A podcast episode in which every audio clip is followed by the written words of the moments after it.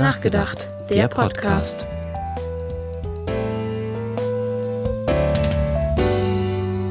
Heute Esoterik. Ja, da sind wir auch schon wieder mit einer neuen Folge von Drüber nachgedacht. Heute mit dem sehr breit aufgestellten und sehr komplexen Thema Esoterik, wie wir bei unserer Recherche herausgefunden haben. Ja, zuerst mal ein ganz, ganz interessanter Fakt, der mir so begegnet ist bei der Recherche. Ähm, wusstest du, dass über 20 Milliarden Euro Umsatz in, im Jahr mit Esoterik gemacht wird, alleine in Deutschland? Ja, das ist eine ganze Stange Geld. In der Tat. Ich glaube, 2017 waren es sogar irgendwie über 23 Milliarden Euro in Deutschland. Also das ist ziemlich, ziemlich krass. Hast du schon irgendwelche Erfahrungen mit Esoterik gemacht? Ja, ich habe da schon so ein paar Erfahrungen tatsächlich mitgemacht. Die erste Erfahrung, die ich äh, gemacht habe, war damals 2013 müsste das gewesen sein, vor meiner ersten praktischen Fahrprüfung. Da war ich auf einem Geburtstag von einem Bekannten und der hat oberhalb von seinen Eltern gewohnt und so mittendrin irgendwann rief mich der Vater irgendwie, hat mich so ein bisschen von der Seite so angestupst und hat gemeint, ich soll mal mitkommen. Dachte ich, hm, okay, wo führt denn das jetzt hin? Entweder ich werde werd, werd gleich entführt oder es passieren sonst andere Dinge. Also dachte ich, gut, gehe ich einfach mal mit. Sind wir geh runtergegangen. einfach mal mit, auch wenn ich ja, entführt werde. Ja, geh ich einfach mal mit. Werde. Geh einfach mal mit. Ich bin ja neugierig, mal gucken, was passiert. Nein, ja. Äh, wir sind dann runtergegangen. Ähm, in die Wohnung von dem seinen Eltern halt. Die war halt völlig abgedunkelt. Wir sind dann in so ein Wohnzimmer von denen reingegangen. Das war auch ganz abgedunkelt. Dann hat er mich da abgestellt und meinte, ich soll mal da kurz warten. Da dachte ich, hm, okay, was kommt jetzt? Ist er kurz weggegangen, kam wieder rein und hielt plötzlich so ein Pendel vor mein Gesicht. So direkt mir vors Gesicht. Hat er so hin und her geschwungen äh, und hat mich, äh, hat erzählt, hat gemeint, ja, ich habe gehört, du hast ja bald eine wichtige Prüfung, die du durchleben musst und äh, dann wollte ich mal versuchen, ob dir dieses Pendel vielleicht Kraft gibt. Und dann hat er halt da angefangen, von meinem Gesicht da vorne rumzuschwingeln und äh, hat dann irgendwie so, war ganz, also es war eine ganz awkwarde Situation, es war ganz still, ich wusste nicht, was ich sagen sollte. Und der hat die ganze Zeit so, und hat dann immer so zwischen den gefragt, ja, fühlst du dich besser? Und ich dachte so, ja, vielleicht. Und äh, dann habe ich das einfach so mit mir machen lassen und dachte, ja, äh, ich lasse es einfach schnell über mich gehen. Und danach hat er dann gemeint, ja, jetzt wünsche ich dir ganz viel Glück bei deiner Prüfung, das wird schon klappen. So. Das war Meine so das Schwingungen wurden ausgeglichen, deswegen ja, genau. die Prüfung jetzt. Mit ja. so einem Pendel. Mhm. Und dann fällt mir tatsächlich noch eine, äh, eine Sache ein. Da war ich, habe damals ja noch woanders gewohnt. Hat's geklappt? Ja mit dem Nein. Pendel hat das. Ach so. ja, das habe ich ganz vergessen. Die Pointe des Ganzen war ja, dass ich durchgefallen bin. Trotz des Pendels, traurig. Trotz des Pendels oder vielleicht wegen dem Pendel, wer weiß. Eine zweite Erfahrung, die mir in dem Zusammenhang noch einfällt, war, ich habe ja damals noch ein Jahr was anderes studiert und habe da woanders gewohnt und da hatte ich eine Vermieterin. Also ich hatte erstmal so eine Souterrain-Wohnung, also so, so eine Kellerwohnung mit, mit äh, Zugang in den Garten halt. Und nebenan war noch eine Wohnung. Also das war so eigentlich ein Einfamilienhaus. Und das war nur, also es, es gab drei Wohnungen in dem Haus, im Dachgeschoss irgendwie eine, dann im Erdgeschoss eine Familie hat da gewohnt und ich habe halt unten gewohnt. Und nebenan war noch eine Wohnung, aber die war frei, also die war leer. Und in der Wohnung da hat meine Vermieterin immer gesagt, ja, sie würde da irgendwie Therapiesitzungen halten oder so, als sie mir das vermietet hat am Anfang. Ich dachte, ja, okay, vielleicht ist sie ja irgendwie Psychologin oder so. Kann ja sein. Und ähm, ja, aber das war dann so, dass da am Wochenende wurde da immer getrommelt. Also ich, ich bin da wach geworden und dann immer so bom, bom, bom, bom, bom, bom, bom, bom. Und da sind immer so ganz komische Leute bei mir an der Gartentür vorbeigegangen und hinten dann in die Wohnung rein. So. Und ich musste da immer meine Rollläden zuhalten, damit mir die Leute nicht beim Schlafen zu gucken, wenn die da irgendwie da in diese andere Wohnung latschen. Und dann habe ich irgendwann rausgefunden und habe auch Flyer gefunden, sodass sie halt Schamanin ist und da schamanische Tätigkeiten vollzieht. So. Das war so die zweite Sache, die mir einfällt. Und eine dritte Sache, die mir noch einfällt, ist, ähm, ich war mit einer Freundin schon zweimal auf der Veggie World. Also das ist so eine Messe für vegane Ernährung. Da gibt es auch ganz viele Stände von vielen Herstellern, wo man halt Sachen probieren kann, wo es so Vorträge gibt, so mit ja, Leuten, bekannten Persönlichkeiten des Veganismus oder auch Experten und so. Nicht Attila Hildmann. Nein, Gott sei Dank nicht. Ähm, es kann sein, dass er vielleicht da mal da war, als der noch nicht so verschwurbelt war, aber nicht in der Zeit, wo ich da war.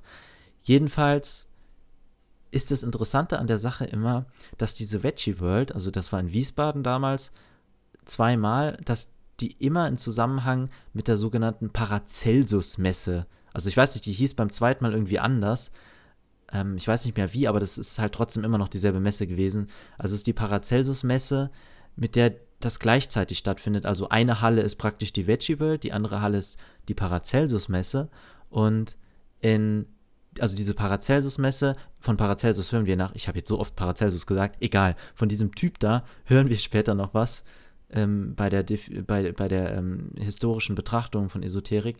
Jedenfalls ist diese Messe halt so eine esoterische Messe. Jedenfalls äh, ist das, da gab es halt auch so Vorträge über ja, dass Wasser sich angeblich erinnern kann, also so ein bisschen dieses homöopathische, so das mit dem Potenzieren und so, da machen wir auch mal noch eine Folge drüber aber auch so Sachen wie Wünschelrouten, also so, dass man so einen Stock hat und man diesen Stock vor sich trägt und dann so praktisch über diese Schwingungen, die dieser Stock hat, angeblich dann ähm, Wasseradern finden soll und so ein Zeug. Oder auch also ganz viel so esoterisches Zeug wird auf dieser Messe verbreitet. Und das finde ich immer sehr interessant, dass das in Zusammenhang mit dieser Veggie World einfach veranstaltet wird. Das rückt den Veganismus in so ein komisches, zwielichtiges Licht, wo er meiner Meinung nach eigentlich überhaupt nicht hingehört. Das finde ich immer ein bisschen schwierig vor Leuten, die sich halt nicht mit dem Thema so auseinandersetzen und dann denken, ja, Veganer wären alles irgendwie so esoterische SchwurblerInnen. Das Traurige ist aber halt auch, dass viele Veganer wirklich dann auch so verschwörungsmäßig, verschwörungsgläubig oder schwurblig werden. Einfach weil die halt, die haben mal angefangen, was zu hinterfragen. So, was ja richtig gut ist, ist jetzt Veganismus und so. Super! ähm, und aber das sind halt wissenschaftliche Daten, so, dass das funktioniert und dass das kein Problem ist und wie auch immer und wie schlimm es für die Umwelt und so weiter ist. Ähm, oder fürs Klima. Klima? Ähm, aber dann fangen, äh, fangen die halt einfach an, andere Sachen zu hinterfragen und das wird dann schwierig. Oder? Ja, also es ist nicht die meist, also es ist nicht die Mehrzahl der VeganerInnen, das sollte man immer noch ja, auf jeden äh, Fall. betonen. Aber es, es gibt schon ein paar, ein einige, ja. die so einen Hang dazu dann auch haben, leider. Aber die gibt es ja, ja, auch true. bei Fleischessern, aber es ist halt, diese Querverbindung finde ich einfach immer ein bisschen schwierig, dass man das noch weiter fördert, indem man so eine Messe gleichzeitig mit der anderen Messe da veranstaltet. Aber egal. Ja, aber es ist die Frage, welche Messe ist denn zuerst da? Das ist die Frage mm, vielleicht. Das auch. weiß ich nicht. Kann ich hm. nicht sagen. Also ich war erst zweimal da und jedes Mal waren es halt die zwei Messen. Ja, okay. Wie ist denn bei dir? Hast du schon Erfahrungen mit Esoterik oder solchen Praktiken machen müssen, können, wollen? Ja, also ich hatte in der Tat auch einmal eine sehr interessante, seltsame Erfahrung. Und zwar, ich weiß nicht, ob, das, ob der Begriff irgendjemandem irgendwas sagt, Familienaufstellung. Das, ich meine, es kann ja gut sein, dass das, wenn es richtig gemacht wird, in Psychotherapien oder sowas, eventuell irgendwie irgendetwas bringt, aber nicht so, wie ich es erlebt habe. Auf jeden Fall nicht so. Ähm, also ja, auf jeden Fall wurde das da auch so genannt. Und es hat angefangen, indem sich ganz viele Menschen, die dann da waren, um so eine Kerze gestellt haben, sich die Hände gegeben haben und halt irgendwas gesagt haben. Also ziemlich gruselig. Ich war zu dem Zeitpunkt vielleicht so zwölf oder so. Auch etwas beängstigend, aber okay, wie so eine Geisterbeschwörung schon fast. Fast und, wie eine Seance. ja. Ähm, ja, und dann war das halt so, dass dann eine Person, also die Personen hatten halt irgendwelche Anliegen oder Probleme und haben sich halt erhofft, die da so lösen zu können.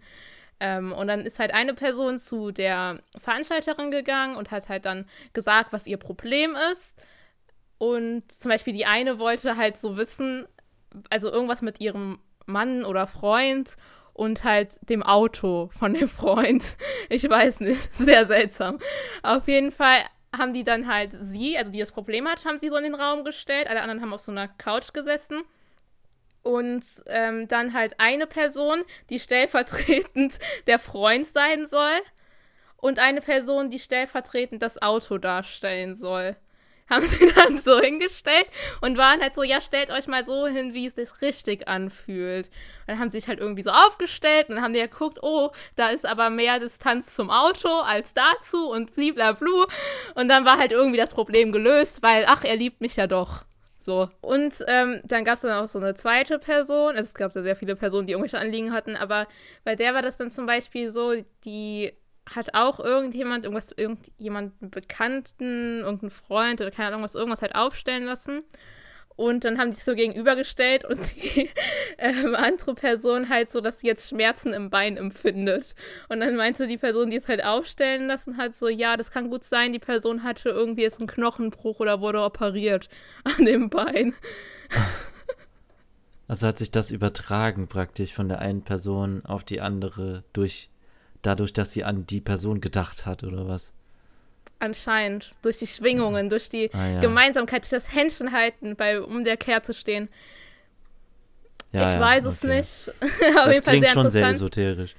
Ja, das krasseste war halt einfach nur diese Veranstalterin hat einfach 50 Euro von jeder Person bekommen.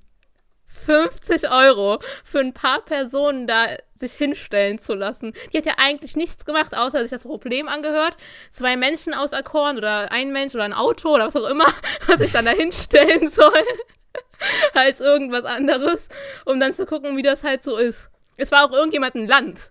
Hallo, ich bin ein Auto. Ja, also es war schon sehr, ähm, also ja, ich glaube, so ist es auch nicht im psychotherapeutischen Sinne angedacht.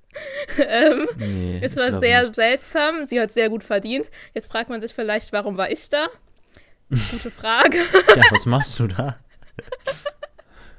Gute Frage. Ähm, ja, also ich habe natürlich nicht mitgemacht, sondern es war einfach so, dass eine Person aus meiner Verwandtschaft da hingegangen, gefahren ist, wie auch immer, und halt auch sich aufstellen lassen hat und so.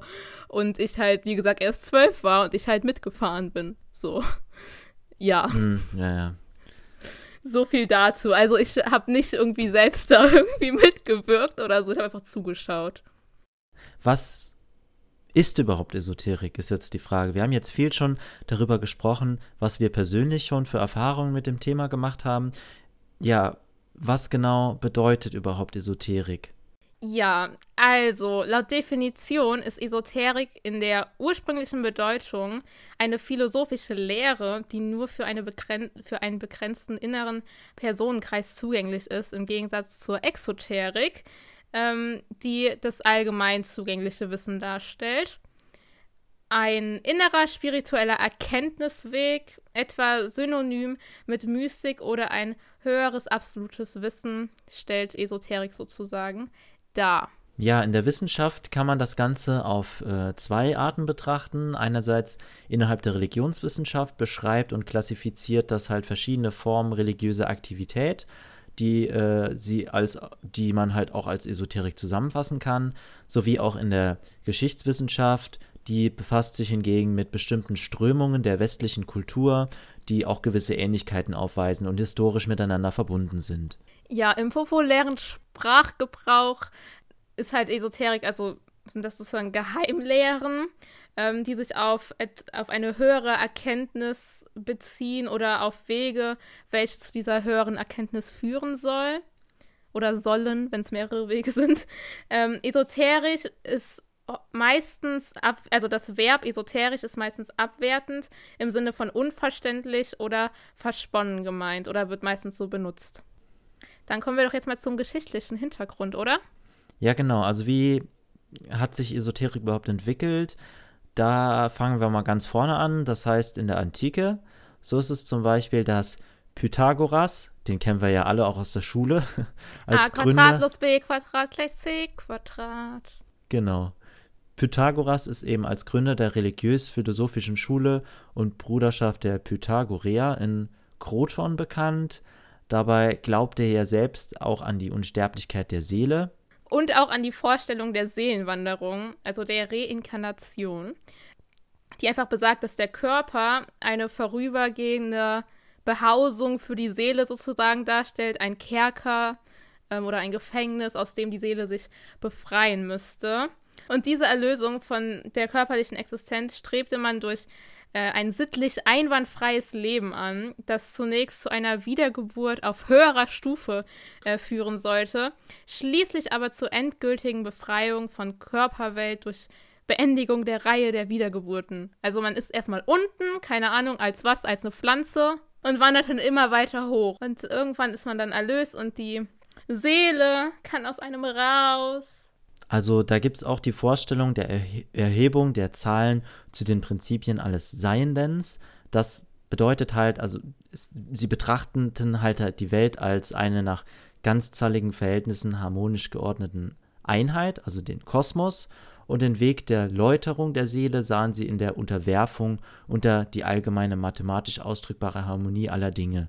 Zahlen in dem Sinne halt, dass Zahlen eben bestimmte Bedeutungen haben können, dass man mit Zahlen eben das Universum, das Leben, alles beschreiben kann. So zum Beispiel die 7 als äh, besondere Zahl oder die 12 oder die 3. Das hat, hat ja alles im geschichtlichen Kontext auch bestimmte, bestimmte Bedeutungen, zum Beispiel die Dreifaltigkeit oder die sieben Todsünden und so weiter. Genau, ja, also wie du gerade gesagt hast, so der morale, moralische Aspekt der Zahlen wurde halt einfach geschaut, was für Qualitäten diese Zahl hat. Wie bei so einem Bewerbungsgespräch schon fast. Naja, egal. Also, auf jeden Fall, Platon, um nochmal zurück zur Seele zu kommen. Platon war der Erste, der die Unsterblichkeit der Seele argumentativ zu beweisen versuchte. Die Heimat der Seele sozusagen ähm, sei das Reich der unvergänglichen Ideen und der reinen Geister, welcher sie entstamme und in welchen sie nach dem Tod zurückkehre. Neben den Lebewesen schrieb Platon auch den Gestirnen sowie dem Kosmos als ganzes eigene Seelen und damit Leben zu. Esoterisch war Platons Philosophie auch in dem Sinne, dass sie auf einen inneren Weg verwies. Genau, also dieses Motiv eines inneren Kreises von Eingeweihten oder Auserwählten, teils verbunden mit der Aufforderung der Geheimhaltung, tritt auch in den frühchristlichen Schriften auf, die später als Evangelien auch im Neuen Testament landen. Und das kann man auch ein bisschen als christliche Esoterik bezeichnen. Was auch noch ein wichtiger Punkt ist, ist Hermetik die sich als Offenbarung des Gottes Hermes, also deshalb Hermetik beruht, äh, beruft und äh, eine Synthese griechischer Philosophie mit ägyptischer Mythologie und Magie darstellt.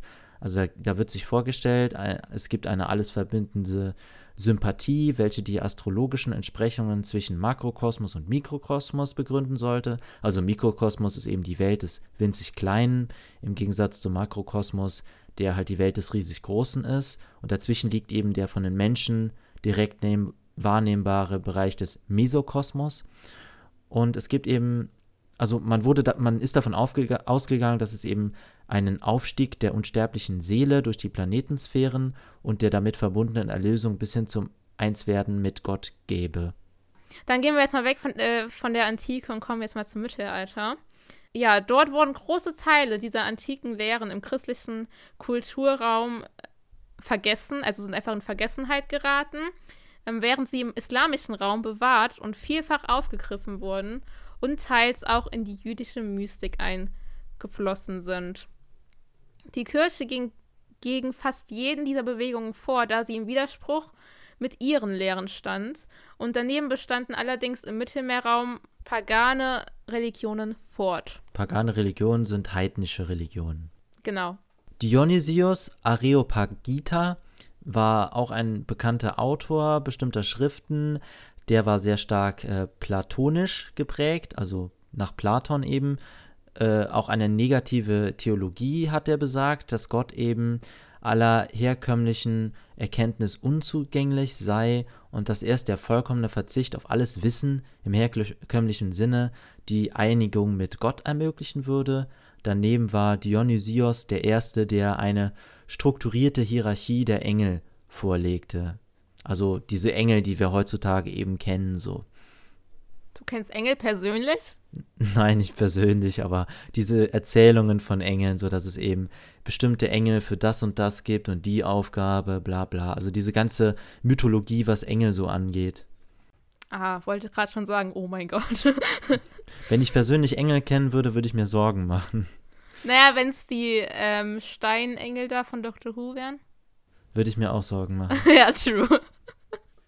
Okay, ja, dann gibt es noch den Johannes Scotus Eriugena. Das zentrale Thema seiner Lehre, besser gesagt, war die Rückkehr des Menschen zu Gott, die Gottwerdung durch die Erhöhung sozusagen des Bewusstseins. Dann gab es noch die Katera und das war so ein Volk und das Kateratum knüpfte vor allem an die Spiritualität des Johannes Johannesevangeliums an, während es große Teile des Alten Testaments ablehnte.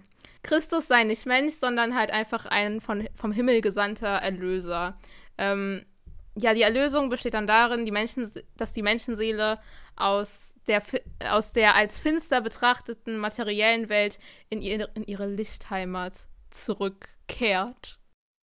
Ja, deshalb findet man zum Beispiel bis ins 13. Jahrhundert innerhalb des offiziellen Christentums noch Esoterik. Also da ist auch ein Stichwort noch Hildegard von Bingen, von der hören wir auch später nochmal. Genau. Esoterische Praktiken wie Magie und Astrologie im Mittelalter waren ähm, sehr verbreitet. Zur Magie gehörte auch die Beschwörung von Dämonen und Engeln, wobei die Existenz von Dämonen als gefallener Engel auch in der Theologie anerkannt war. Die Alchemie erlangte erst im 12. Jahrhundert eine gewisse Bedeutung. Möchtest du kurz erklären, was Alchemie ist, Sebastian?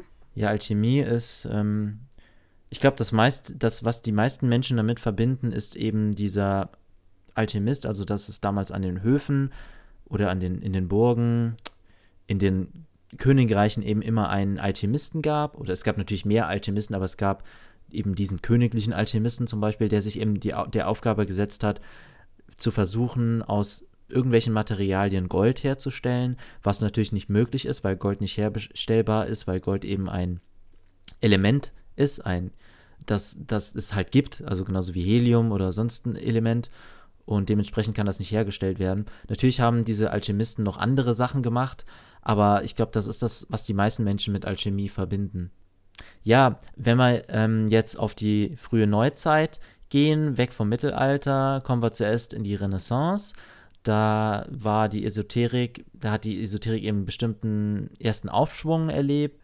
In dem Zusammenhang muss man Corpus Hermeticum erwähnen. Das war eine Sammlung von Schriften, die dem nach neuerer Erkenntnis fiktiven Autor Hermes Trismegistos zugeschrieben wurde und die 1463 in Makedonien entdeckt wurde.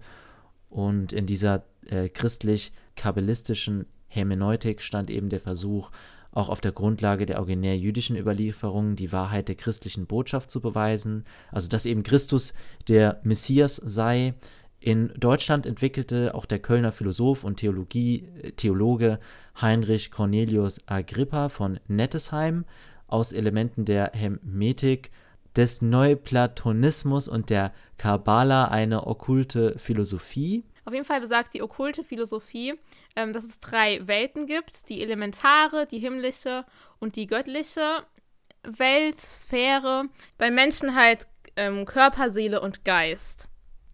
Die antike Lehre von den vier Elementen, also Erde, Wasser, Luft und Feuer, ergänzte er durch, durch die fünfte Essenz, ähm, sozusagen die Quintessenz, weil Quint heißt fünf und Essenz und ja, Quintessenz halt. Ach, daher kommt das. Oh, ja, wusste bestimmt niemand, ne? Kann man jetzt mal ein ne. bisschen klugscheißen. Ja. Ja, dann gibt es auch noch die medizinischen Lehren des Paracelsus zu dem Zeitpunkt. Wo wir eben ja schon von den vier Elementen gehört haben, fügt er eben noch die drei Prinzipien der Alchemie hinzu. Diese drei Prinzipien sind Sal, Sulfur und Mercurius.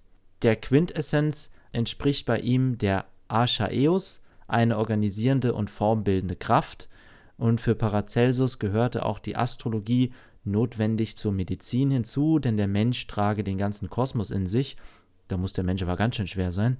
Ähm, Diagnose und Therapie setzten genaue Kenntnisse der astrologischen Entsprechungen auch voraus und die Beurteilung des Krankheitsverlaufs und der Wirkung von Medikamenten müsse unter Berücksichtigung der Planetenbewegungen erfolgen. Also das, das alles beruht auch wieder auf diesem astrologischen Grundgedanken, dass alles eben auch an den Sternen oder an den Planetenbewegungen gesehen werden kann. Zu den bedeutendsten Esoterikern der frühen Neuzeit gehörte auch Giordano Bruno. Ähm, denn der schrieb mehrere Bücher über Magie, die er als mit der empirischen Naturwissenschaft vereinbar ansah und vertrat die Lehre der Seelenwanderung. Ganz schön viel mit Seele früher gewesen. Ja. ja. Gott sei Dank habe ich keine. hast, du, hast du keine, okay. Nee. nee habe ich schon verkauft. Ich, ich glaube ich auch an den Teufel, ne? Ja. Ja. Und mehr zu unserer Seele und dem Verkauf an den Teufel in der nächsten drüber gelabert Folge. Vielleicht. Da erfahren vielleicht wir auch, für welchen Preis ich meine Seele verschachert habe. Genau, ja, ja. Seid wir gespannt, ja so, schaltet ein. Wir können ja so ein Ratespiel draus machen. Wer hat mehr verlangt? Genau. Naja, egal. Also, machen wir weiter hier. Ist richtig seriös heute. Die astronomischen Revolutionäre Nikolaus Kopernikus, Galileo Galilei und Johannes Kepler waren überzeugte Anhänger der Astrologie. Kepler und Galilei praktizierten diese sogar und Isaac Newton verfasste daneben auch Beiträge über Hermetik, Alchemie und Astro Astrologie. Dann gab es in dem Zeitraum noch, was man noch erwähnen muss, ist die klassische christliche Theosophie, die kam eben von Jakob Böhme, das war ein Schuster, und der hatte dann, wie so viele Leute damals, eine mystische Vision, dass der Ausgangspunkt allen Seins eben der Zorn Gottes war, den er als ein willenhaftes Urprinzip beschrieb, das vor der Schöpfung, ja sogar vor der Zeit besteht. Und dem Zorn steht eben die Liebe gegenüber, die er als Sohn Gottes oder auch als dessen Wiedergeburt angesehen wird.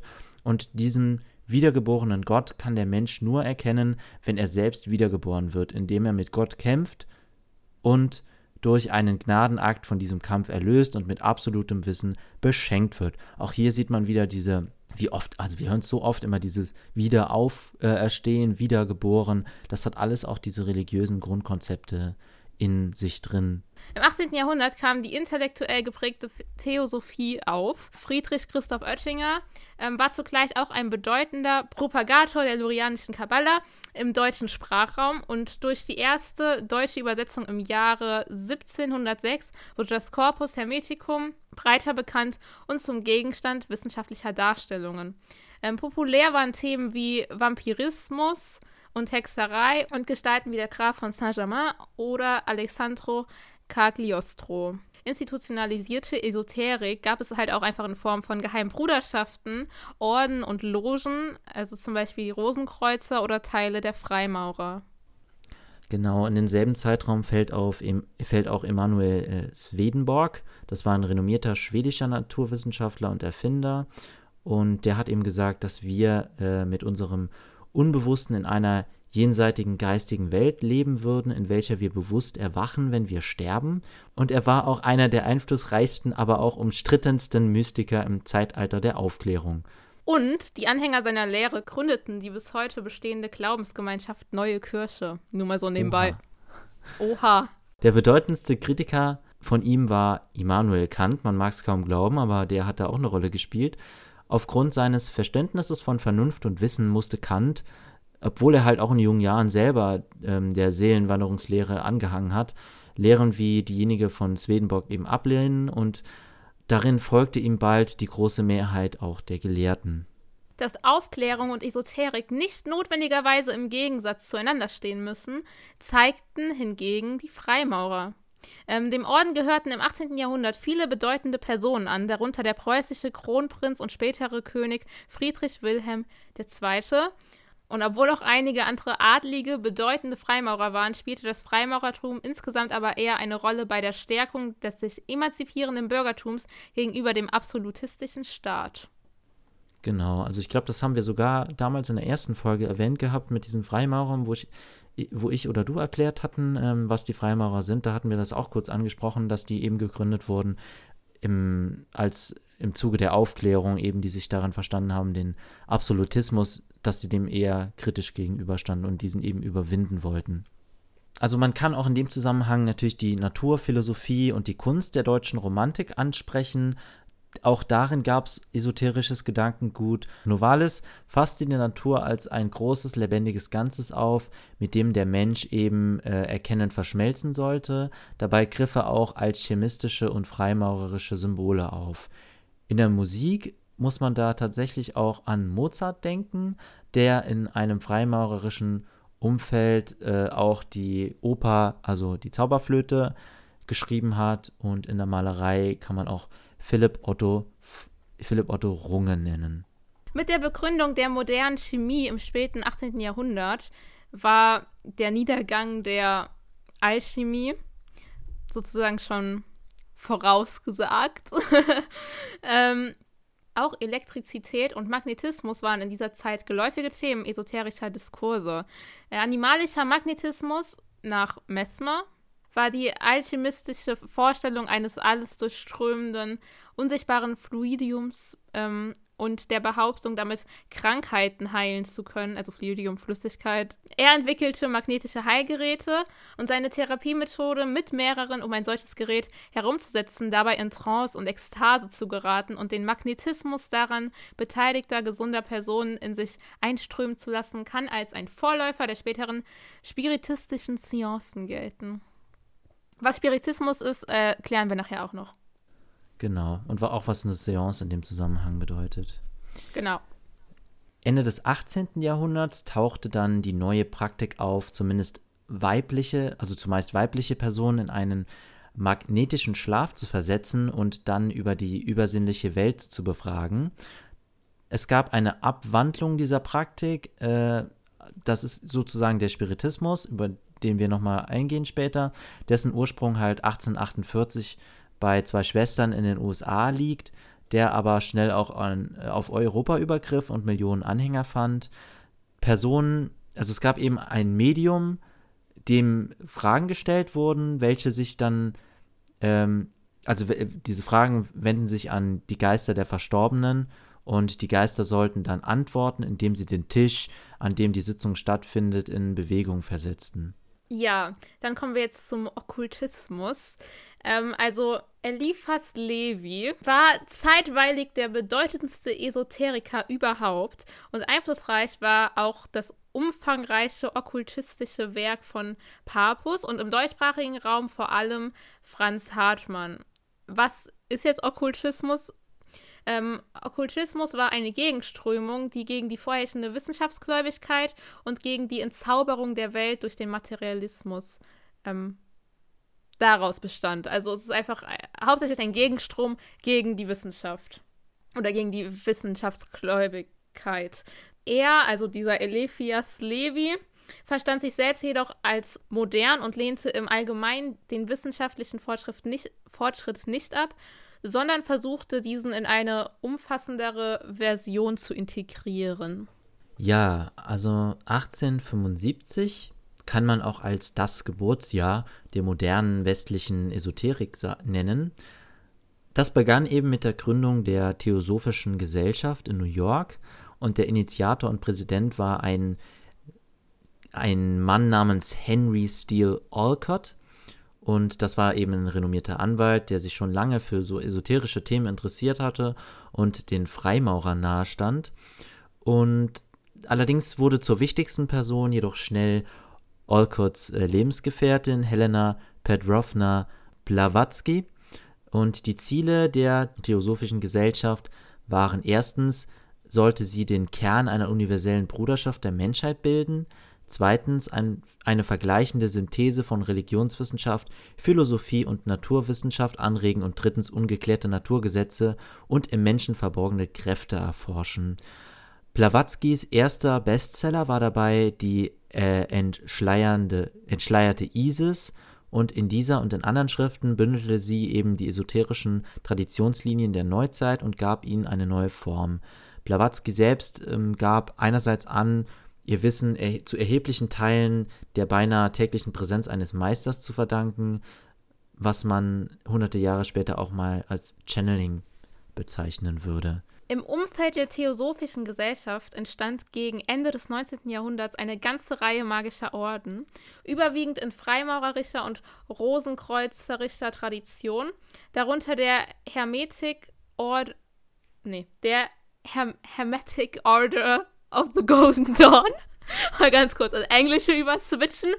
Ähm, also dieser Orden war von der christlichen Kabbale und dem Tarot inspiriert, befasste sich mit dem ägyptischen und anderen antiken Gottheiten und räumte einer zeremoniellen Magie einen erheblichen Raum ein. Vor allem Alistair Crowley, der später den im Wien gegründeten Orden Tepli Orientis beitrat und diesem eine sexualmagische und antichristliche Ausrichtung gab, war von großer Bedeutung. Crowley gilt als, der Bedeut als eine der bedeutendsten Magier des 20. Jahrhunderts. Ja, äh, apropos Crowley, weil in der Serie Supernatural ist Crowley ja ein Dämon, also der Herrscher der Hölle sozusagen, und der hat eben auch Pakte gemacht, ähm, der eben Seele bei dem man eben seine Seele verkauft hat. Dementsprechend passt das sogar. Aber darauf wollte ich gar nicht hinaus. Also auch, also den Crowley gab es auch in der Realität, nicht nur in der Serie. Und genau, der hatte eben da auch Querverbindung zu. Ja, dann gab es auch noch Rudolf Steiner. Also den behandeln wir auch noch ein bisschen ausführlicher, wenn wir eine Folge über Anthro Anthroposophie ähm, veröffentlichen werden. Dieser war 1902 Generalsekretär der neu gegründeten deutschen Sektion der Theosophischen Gesellschaft und entwickelte schließlich eine eigene christliche, abendländische, an der Mystik angeknüpfte Lehre, die er später Anthroposophie nannte. Also das ist halt das, worüber wir dann die Folge machen werden. Und ja, der populärste Zweig der Esoterik im 20. Jahrhundert war halt Astrologie. Sie bedient das Bedürfnis, mit Hilfe des Prinzips der Entsprechung die verloren gegangene Einheit von Mensch und Universum wiederherzustellen. Ja, ähm, als noch einen Menschen in dem Zusammenhang kann man noch Carl Gustav Jung nennen. Äh, Jung postulierte eben die Existenz universeller seelischer Symbole, die er Archetypen nannte und äh, durch eine Analyse der Religionsgeschichte und insbesondere auch der Geschichte der Alchemie und Astrologie zu identifizieren suchte.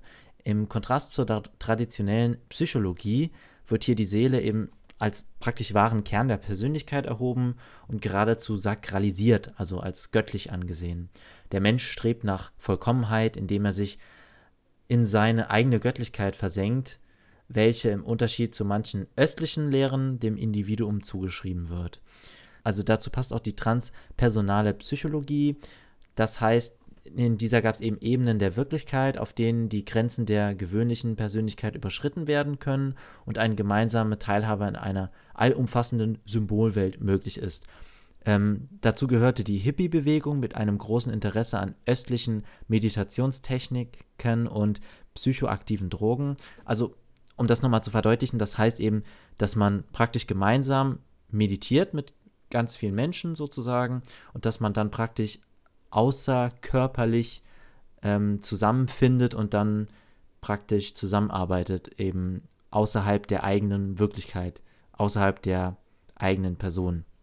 Die wichtigsten Theoretiker davon waren eben Stanislav Grof und Ken Wilber. Grof experimentierte auch mit LSD und versuchte dabei, eine Systematik der auftretenden transpersonalen Bewusstseinszustände zu entwickeln. Also das LSD diente eben sozusagen als Katalysator oder als Droge, die das Ganze eben sozusagen möglich machen sollte. Für die Kommunikation mit transzendenten Wesen in einem veränderten Bewusstseinszustand, etwa in Trance, etablierte sich in den 70er Jahren die Bezeichnung Channeling. Das hast du gerade eben auch schon Haben wir ähm, eben, ja, genau. Genau, äh, also. erwähnt. Sehr populär wurden in diesem Bereich auch die Prophezeiungen von Edgar Keys, ähm, also, das war einfach so ein Mensch, der hat über 14.000 Aufzeichnungen seiner hellseherischen Aussagen ähm, nach seinem Tod hinterlassen und prophezeite halt, dass die großen Seen sich in der Zukunft in den Golf von Mexiko ergießen würden und dass uraltes Wissen entdeckt werden würde, wenn die Völker an eine angemessene Stufe des Bewusstseins erreicht hätten und so weiter. Also das war so ungefähr der Inhalt seiner Prophezeiungen. So ist denn danke für diesen Einwurf. ja. Weitere bedeutende Medien waren oder sind Jane Roberts, Helen Chuckman und Shirley MacLaine. Also man war damals davon überzeugt, ähm, von der Existenz anderer Welten und von der Möglichkeit, aus diesen Informationen zu erhalten, die in der diesseitigen Welt nützlich sein könnten. Ein weiteres zentrales Thema der heutigen Esoterik sind ganzheitliche Konzeptionen ähm, der Natur, wobei naturwissenschaftliche oder naturphilosophische Ansätze die Grundlage für eine spirituelle Praxis bieten. Die Tiefenökologie betrachtet die gesamte Biosphäre als ein einziges zusammenhängendes Netz, das nicht nur als solches erkannt, sondern auch in einer spirituellen Dimension erfahren werden soll. James Lovelock Gaia stellte die Hypothese auf, dass einfach der ganze Planet Erde als ein Organismus funktioniert. Genau. Also im Bereich der Freimaurerei und des Rosenkreuzertums wurden im 20. Jahrhundert zahlreiche Gesellschaften neu gegründet. 1915 gründete sich der Rosenkreuzerorden Amorg. Im deutschen Sprachraum ist eben die Anthroposophische Gesellschaft zu nennen, die äh, eine sehr große Bedeutung bekommen hat, eben durch den Erfolg der äh, äh, Waldorfschulen, die eben auf dieser anthroposophischen Grundlage beruhen. Ähm, wie schon in der Romantik lassen sich auch in der Moderne vielfach esoterische Einflüsse und Kunst und Literatur auch aufzeigen. Zum Beispiel für die Architektur Rudolf Steiners, eben das Goetheanum, aber auch für Bereiche der neueren Science Fiction, wie zum Beispiel die Star Wars Filmtrilogie von George Lucas einfach. Weil die Macht, also bei Star Wars ist es ja so, dass man, dass es eben diese Jedi-Ritter gibt, die eben die, von dieser allumgebenden Macht praktisch Gebrauch machen können, als einzige, also die Macht durchfließt alles im Prinzip im Universum und jede Ritter können sich eben dieser Macht bedienen und dadurch praktisch unübersinnliche Fähigkeiten erlangen. Dann kommen wir jetzt mal zur heutigen Situation. Und zwar die moderne Esoterik, die etwa so seit 1970 jetzt besteht, hat den Charakter einer Geheimwissenschaft und Weltanschauung verloren und zeichnet sich weitestgehend durch Unverbindlichkeit aus. Prägende Merkmale sind Vermischung von Elementen aus Weisheitslehren, von Kulturen aus aller Welt, ähm, Kommerzialisierung und ein weitgehend unrealistisches Machbarkeitsdenken. Ähm, ein zentraler Punkt der Esoterik-Szene ist die Selbstverwirklichung des Individuums, was ja an sich erstmal nichts Schlimmes ist. Selbstverwirklichung. Ja. Also wollten wir nun mal so noch, also wollte ich doch so dazu sagen. Okay. Ähm, der Religionssoziologe Detlef Pollack hat zum, sagte zum Boom der Esoterik, weil der Haupttrend, also das ist ein Zitat, weil der Haupttrend in den westlichen Gesellschaften zu einem flexiblen Glauben ohne starke institutionelle Bindung geht, der, der zu unserer freien Lebensführung passt. Autoritäten sind out. Jeder sucht sich aus, woran er glauben kann. Während Religiosität sukzessive zurückgeht, wächst das Interesse an sogenannten religiösen Praktiken. Das reicht von Engeln und Hexen, Pendeln und kosmischen Strahlen bis hin zu Gurus und Heilern. Hawaiianische Körperarbeit, Theta Healing, Organ Unwinding, Quanten- und Bachblütentherapie, Phantomchirurgie und so weiter. Das sind ja seltsame Worte. True. Zeitschriften und Bücher zu Esoterik boomen ebenso wie Astro-TV-Shows. Die Umsätze in Deutschland werden auf 10 bis 25 Milliarden Euro geschätzt habe ja was gesagt, über 20 Milliarden. Mhm. Ute Bange, die ist von äh, der Sekteninfo NRW, die wir auch damals in unserer ersten Folge ähm, genannt haben, beobachtete den Trend zur Esoterik seit einigen Jahren. Das Ganze hat, eine, hat einen Erlebnischarakter, man will spannende Dinge erleben und ganz intensive spirituelle Erfahrungen machen. Laut einer Studie der Allgemeinen Bevölkerungsumfrage der Sozialwissenschaften von 2012 ist jeder vierte Deutsche gegenüber Wunder- und Geistheilern aufgeschlossen, 40% gegenüber Astrologie und spiritueller Erleuchtung. Jeder zweite Westdeutsche glaubt an Wunder, etwa jeder vierte an die Wiedergeburt. Ute Bange sagt, Spiri also Zitat, spirituelle Sinnsuche ist tief im Man Menschen verankert, aber viele wollen sich nicht mehr an eine feste Gruppe anbinden, sei es an die Kirche oder eine oder eine der klassischen Sekten. Zitat Ende. Der Trend liegt im ständigen Ausprobieren und Wechseln. Demnach hänge für esoterisch orientierte Menschen alles mit allem zusammen, auch wenn es unvereinbar erscheine. Für sie existieren Verbindungen zwischen sichtbarer und unsichtbarer Welt, die erkannt und genutzt werden könnten. Ein zweites Muster seien kosmische Heilkräfte und Energien, die die gesamte Wirklichkeit durchströmten und beseelten, etwa bei kosmischen Heilkräften. Eine dritte Gemeinsamkeit sei die Einsicht und der Einfluss des Menschen auf das eigene Schicksal, wie bei Meditation, Trance und Jenseitskontakten. Ja, geistiges Heilen gehört laut Religionssoziologe Wilms zu den bedeutendsten Ausprägungen der Gegenwartsesoterik. Diese Heilverfahren setzen nicht am Körper an, sondern an Geist und Seele und auch äh, wenn sie durch körperliche Anwendungen eben praktiziert werden. Sozusagen Geistheiler. Dazu gehören eben zum Beispiel so Dinge wie Akupunktur, Shiatsu, Qigong oder äh, Reiki. Die finden zunehmend auch Verbreitung bei etablierten Therapeuten und Heilpraktikern. Das verdeutlicht eben, wie unscharf dieser Bereich zwischen vermeintlich eben böser, esoterischer und guter psychotherapeutischer Geistheilung ist. Ähm, etwa 7000 Ärzte in Deutschland bieten auch Homöopathie an. Mehr als 16.000 haben einen zusätzlichen naturheilkundliche Ausbildung. Über Homöopathie machen wir, wie gesagt, auch mal eine Folge, weil da gibt es noch mehr zu sagen. Und auch über Naturheilpraktika und so. Es gibt dabei mehr als 10.000 Geistheiler mit und ohne medizinische Vorbildung und mehr als die Hälfte organisiert sich eben im Dachverband Geistiges Heilen. Ähm, da gibt es eben zum Beispiel Handauflegen, Lichter und Beten. Das, da sollen eben sozusagen Energien übertragen werden und damit den Menschen geholfen werden.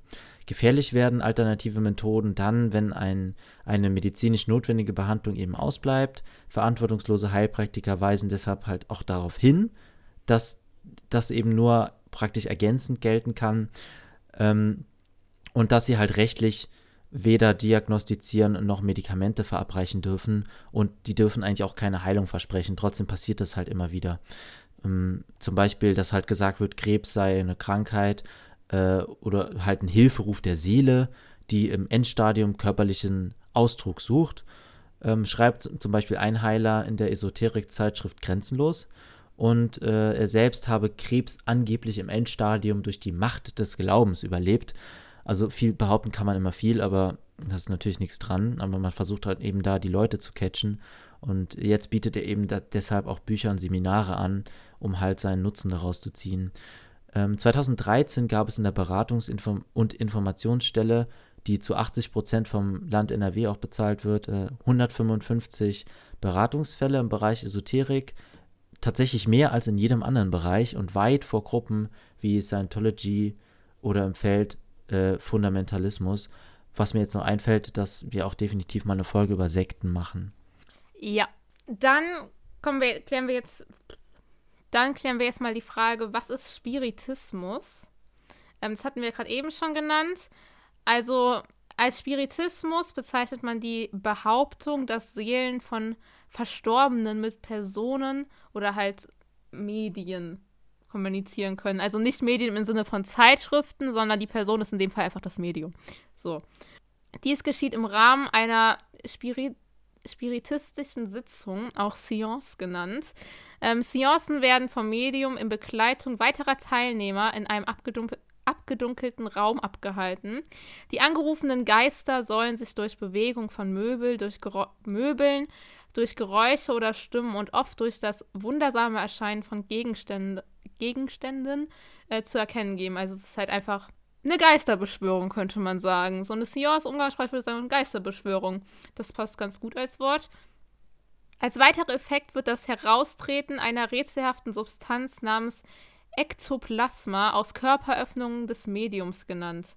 Die Rahmenbedingungen Dunkelheit, Rotlicht, unzureichende Kontrollmöglichkeiten erlauben jedoch reichlich Raum für passive Wahrnehmungstäuschungen auf Seiten der Teilnehmer und für aktive Taschenspielertricks durch das Medium. Tatsächlich wurde eine Reihe von Medien des Betrugs aufgeführt, während umgekehrt kein einziger Beweis für authentische Kontakte mit dem Jenseits vorliegen. Also die Grundzüge des Spiritismus wurden von Alan Kardec äh, in fünf Büchern dargelegt. Das zentrale Element ist eben diese Seelenwanderungslehre, der zufolge Geister im Interesse ihrer spiritu spirituellen Höherentwicklung eine Reihe von Inkarnationen durchlaufen müssen und das wird eben unterstützt. Unterstützend wirkt eben dabei, dass auch andere Geister, die bereits eine hohe Entwicklungsstufe erreicht haben, zum Beispiel Schutzengel werden in dem Zusammenhang auch genannt. In weiten Teilen orientiert sich Kardecs Spiritismus eben am Christentum, wohingegen dieses also seinerseits die Kommunikation mit Geistern verbietet. Kardec betrachtet Gott als Schöpfer der Welt und erkennt die zehn Gebote als ethische Grundlage an. Die Kommunikation mit Geistern soll nach seinem Verständnis nicht in erster Linie der Informationsbeschaffung dienen, sondern eben der geistigen Höherentwicklung. Ja, also jetzt gehen wir noch mal etwas genauer auf den Okkultismus ein. Gerade eben haben wir ja schon kurz gesagt oder kurz angerissen, was das ist. Und jetzt gehen wir noch mal etwas genauer darauf ein. Und zwar, also unter Okkultismus verstand man ursprünglich ein System von geheimen Praktiken, die es Eingeweihten angeblich ermöglichen, mit einer verborgenen, dem Alltagserleben unzugänglichen Welt in Kontakt zu treten. Okkultismus kann als Teilbereich der Esoterik betrachtet werden und die Übergänge zu Spiritismus und Religion sind fließend. Durch seine Berufung auf höhere Wahrheiten entzieht sich der Okkultismus als Weltanschauung jeder wissenschaftlichen Untersuchung. Wir haben gerade eben auch schon gehört, lehnen auch Wissenschaft ab. So. Die vielfach als Belege angeführten Effekte lassen sich jedoch ausnahmslos im Rahmen der bekannten Wissenschaften erklären. Beim Gläserrücken und Pendeln beispielsweise spielen unbewusste Bewegungen der Teilnehmer um psychische Automatismen äh, eine entscheidende Rolle. Das machen wir auch, also darüber rede ich auch, reden wir gleich noch, warum das so ist. Ja, Tarotkarten und Ouija-Bretter werden im Handel angeboten, Anleitungen und Zaubersprüche in Jugend- und Frauenzeitschriften veröffentlicht. Kritiker weisen darauf hin, dass die Beschäftigung mit okkulten Praktiken besonders bei Jugendlichen zu schweren Angstzuständen und psychischer Abhängigkeit führen kann. In dem Zusammenhang kann man auch nochmal nennen, dass was man auch oft in Horrorfilmen sieht und was wahrscheinlich auch schon einige von uns gemacht haben, äh, ich jetzt persönlich noch nicht, aber mit Sicherheit einige ist eben auch dieses Gläserrücken eben oder dieses Ouija-Brett, dass man das macht und dann plötzlich merkt man, dass da irgendwas sei oder sein könnte und man macht sich dann in die Hose vor Angst und äh, ja, und das kann halt auch, wenn man das, wenn man halt einen schwachen Geist hat oder was heißt einen schwachen Geist, wenn man sehr anfällig für sowas ist, dass das eben auch zu psychischen Problemen führen kann, einfach weil man sich dann so sehr da reinsteigert und dann denkt, dass dieses dass das wirklich da wäre, ähm, dass das eben auch schädigend wirken kann. Also das meinen dann die KritikerInnen damit wahrscheinlich. Ja, dann würde ich sagen, gehen wir jetzt mal auf ein paar esoterische Methoden ein und erklären die. Genau, das sind jetzt natürlich nicht alle, aber so eine kleine Auswahl davon, äh, auch teilweise Sachen, die wir eben halt schon in dem Zusammenhang gehört haben. Da wären in erster Linie zum Beispiel Chakra oder Chakren. Das, äh, so werden halt im tantrischen Hinduismus oder auch im Yoga sowie in einigen esoterischen Lehren die äh, angenommenen subtilen Energiezentren zwischen dem physischen und dem feinstofflichen Körper, also dem sogenannten Astralleib des Menschen bezeichnet. Also sozusagen in gewisser Weise auch Seele oder das, was eben mit der Welt verbunden ist. Sieben der Chakren, die äh, angenommenen Hauptenergiezentren des Menschen werden entlang der Wirbelsäule in der senkrechten Mittelachse des Körpers lokalisiert und sie seien eben durch den angenommenen mittleren Energiekanal verbunden, durch den auch die Kundalini-Kraft aufsteige, so nennt sich diese Kraft. Die Kundalini, die zugrunde gelegte potenzielle Kraft jedes Menschen, ruhe vor diesem Prozess wie eine Schlange zusammengerollt im untersten Zentrum, dem Muladhara Chakra. Verschiedene Lehren und Schulen variieren in ihrer Auffassung bezüglich Details wie Anzahl und genauer Lokalisation der Chakren. Meist geht man heute, besonders im Yoga, eben von einem System von sieben Hauptchakren aus. Hier an diesem Beispiel mit diesen Chakren erkennt man eben auch diese grundsätzliche Querverbindung zwischen Yoga und Esoterik. Was jetzt nicht heißt, dass jeder Mensch, der Yoga macht, esoterisch ist. Nein, natürlich nicht. Also ja. ich wollte damit nur, dass diese Lehre eben auf gewissen Dingen darauf beruht eben. Ja, dann gibt es den Begriff Aura. Den habt ihr bestimmt alle schon mal gehört. So, uh, deine Aura. Mit deiner Aura stimmt was nicht. Du hast so eine negative Aura. Oder eine positive, wir wissen es nicht. Ähm, auf jeden Fall, ja, das ist sozusagen einfach ein anderes Wort für Ausstrahlung, ähm, die halt von manchen Menschen einfach anscheinend sichtbar sein soll. Also wahrnehmbar und entweder. Also Menschen, die das sehen, beschreiben es entweder als so Wolken artig oder so lichtkranzartig, also dass es so die Menschen umgeben würde. Nach Ansicht der meisten Vertreter der Energie-Körperlehre, also das ist halt einfach ein anderes Wort, auch wieder so für Aura-Lehre sozusagen, ähm, besteht dieser aus mehreren Schichten, also dieser die Aura halt. Also besteht sozusagen die Aura, ich weiß gerade nicht, wie ich das erklären soll, ähm, besteht auf jeden Fall die Aura aus mehreren Schichten, die eng mit den Chakren des Menschen verknüpft sind. Ähm, häufig ist daher die Ansicht, die Aura des Menschen bestehe aus sieben Schichten, vertreten, weil es halt auch sieben Hauptchakren gibt. Naturwissenschaftlich lassen sich weder Chakren noch Energiekörper als, oder halt Auren ähm, nachweisen. Auch die angenommene Ausstrahlung eines Lichtkranzes lässt sich nicht mit naturwissenschaftlichen Methoden beobachten. Ja, genau. Also es ist wissenschaftlich betrachtet äh, völliger Unsinn, wenn man das mal so sagen darf. Ähm, ja, ich denke, das darf man sagen. Ja. Ja, ich hatte ja meine Erfahrung vorhin auch mit Pendeln erzählt. Jetzt nochmal ein bisschen genauer, was ist überhaupt Pendeln und wieso funktioniert das oder wie, wieso scheint das zu funktionieren? Also das Pendel ist als magisches Gerät, wird es eben umfassend verwendet und seit langer Zeit ist es eines der beliebtesten Hilfsmittel im paranormalen Bereich und es wird zum Beispiel eingesetzt, um Kontakt mit Geistern herzustellen oder Krankheiten zu diagnostizieren, verschwundene Menschen, Tiere oder Gegenstände wiederzufinden, einen Blick in die Zukunft zu werfen, das Geschlecht eines ungeborenen Kindes festzustellen, passende Medikamente herauszufinden oder den richtigen Partner zu wählen und noch viele mehr. Also es ist so ein umfassendes Gerät, was irgendwie alles angeblich feststellen kann. Erstaunlicherweise scheint es oft auch bei Laien sofort äh, entsprechend zu funktionieren. Der Aufwand ist einerseits halt sehr gering, denn äh, allgemein gesprochen ist das Pendel eigentlich halt nur ein Gewicht, das an einem Faden hängt und das halt unter dem Einfluss der Schwerkraft eben hin und her schwingen kann. Man kann bei diesem Gerät halt sehr gut die Funktionsweise hinterfragen und die daraus gewonnenen Erkenntnisse auf andere Hilfsmittel oder Verfahren übertragen. Wie eben schon angeführt, dieses eben Gläserrücken automatisches Schreiben oder ganz am Anfang schon mal aufgegriffen eben dieses Wünschelroutengehen. Ja, auf jeden Fall kommen dann zwei Fragen beim Pendeln auf. Also stellen sich zwei zentrale Fragen sozusagen. Erstens überhaupt, ähm, warum bewegt sich das Pendel? Ja, da ist es halt so, ein an einem Stativ in Ruhe aufgehängtes Pendel bewegt sich halt nicht. Deshalb liegt es nahe, dass die Bewegungsursache beim haltenden Menschen selbst zu suchen ist. Ähm, die Muskelbewegungen sind dafür sehr ausschlaggebend, könnte man sagen. Ein absoluter Ruhezustand der Muskeln kann nicht erreicht werden und die Muskelspannung besteht immer, was sich durch messbare elektrische Energieimpulse zeigen lässt. Außerdem tritt die De tritt in derartigen Fällen immer eine Ermüdung ein, die zu unmerklichen Muskelzittern führt. Aufgrund des langen Hebelarms führt eine winzige Bewegung dann sofort zu einem deutlichen, deutlich erkennbaren Schwingen. Wer zum ersten Mal ein Pendel in die Hand nimmt, wundert sich wahrscheinlich, dass die Schwingungen zunächst gering sind und dann immer stärker werden.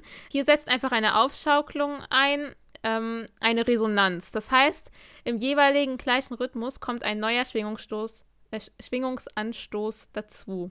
Meist wird die Pendelschnur mehrmals um den haltenden Zeigefinger gewickelt oder zwischen den Fingerspitzen an einer Perle gehalten. Dabei kommen weitere unmerkliche Bewegungsimpulse hinzu, weil sich selbstverständlich der Pulsschlag auch hier bemerkbar macht.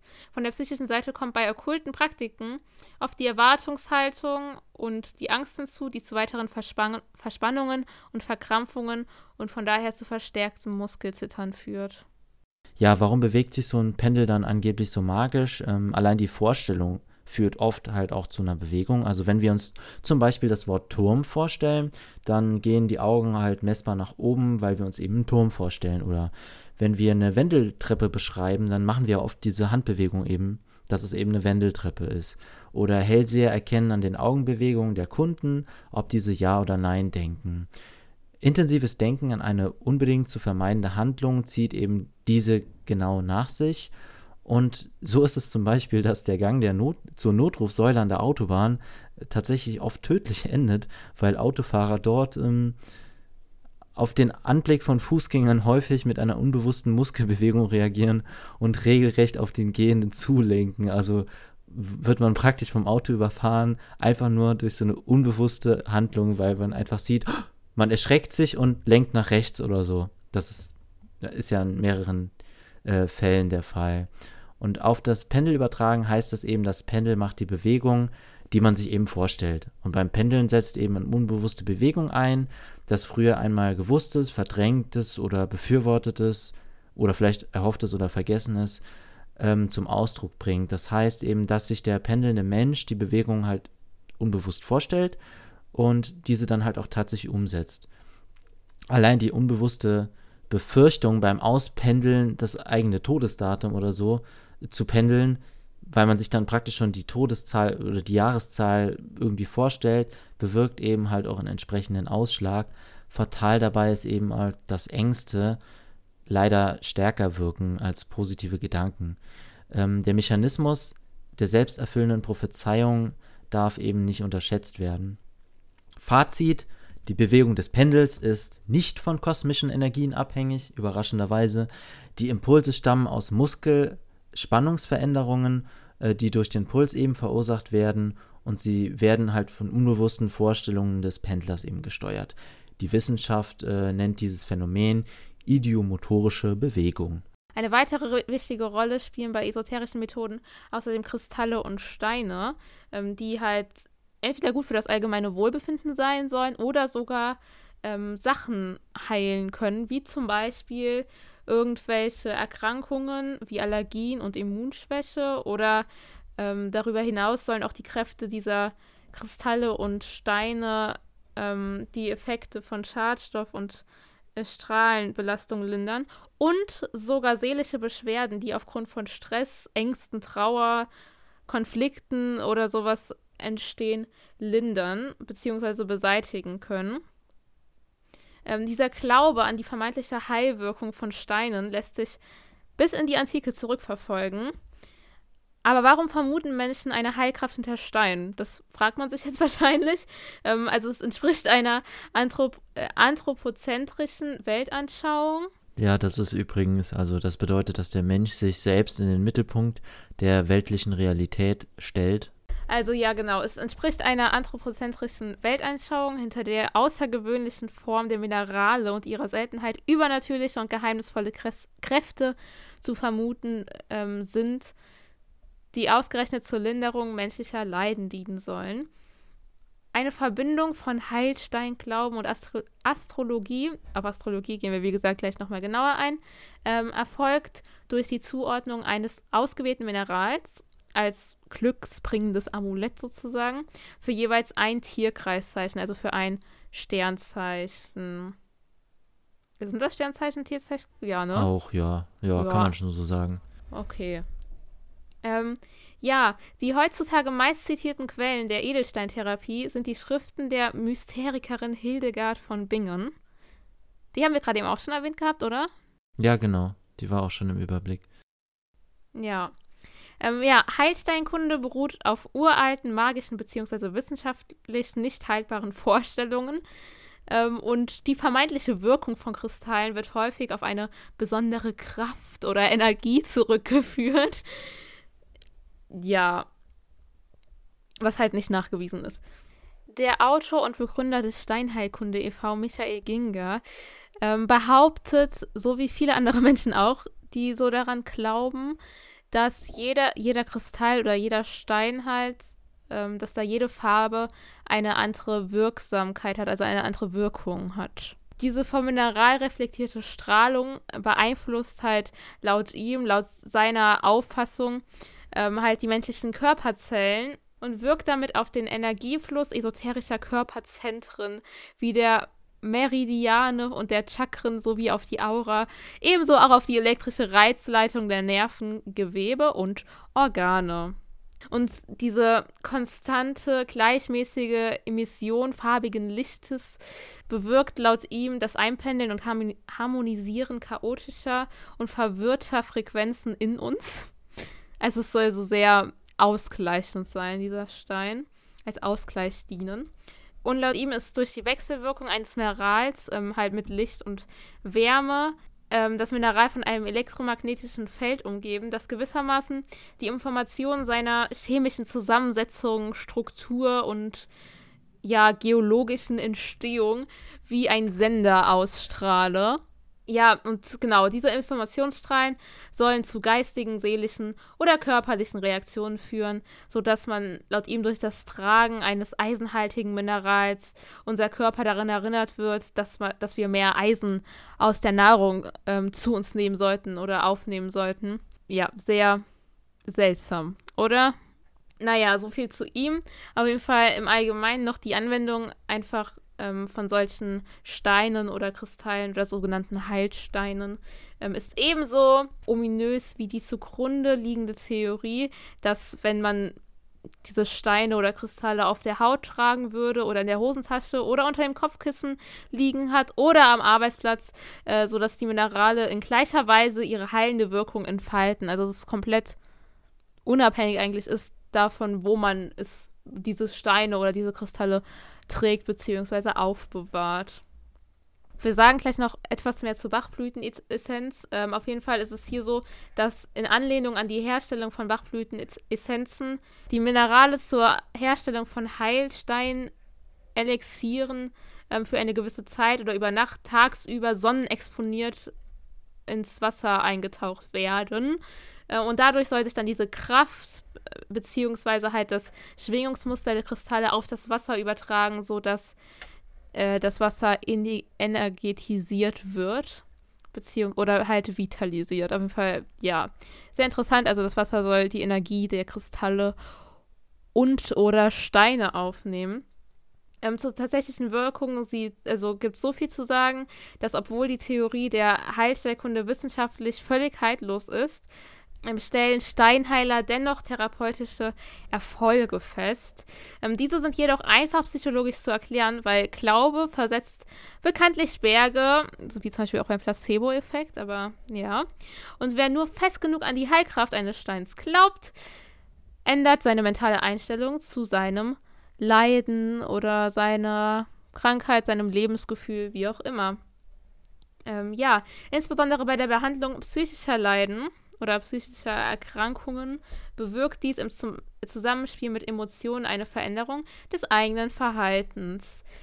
Die Beobachtung einer von Mineralien ausgehenden Heilwirkung am Menschen ist also rein subjektiv und stützt sich auf psychologische Effekte wie den Placebo-Effekt Autosuggestion und Erzeugung positiver Assoziationen. Also es kommt halt alles von einem selbst, halt so typisch Placebo-Effekt und hat jetzt keine Wirkung, dass es, also zum Beispiel bei uns würden diese Steine wahrscheinlich nicht mehr wirken, weil wir halt wissen, dass sie eigentlich keine, da, keine über den Placebo-Effekt hinausgehende Wirkung besitzen.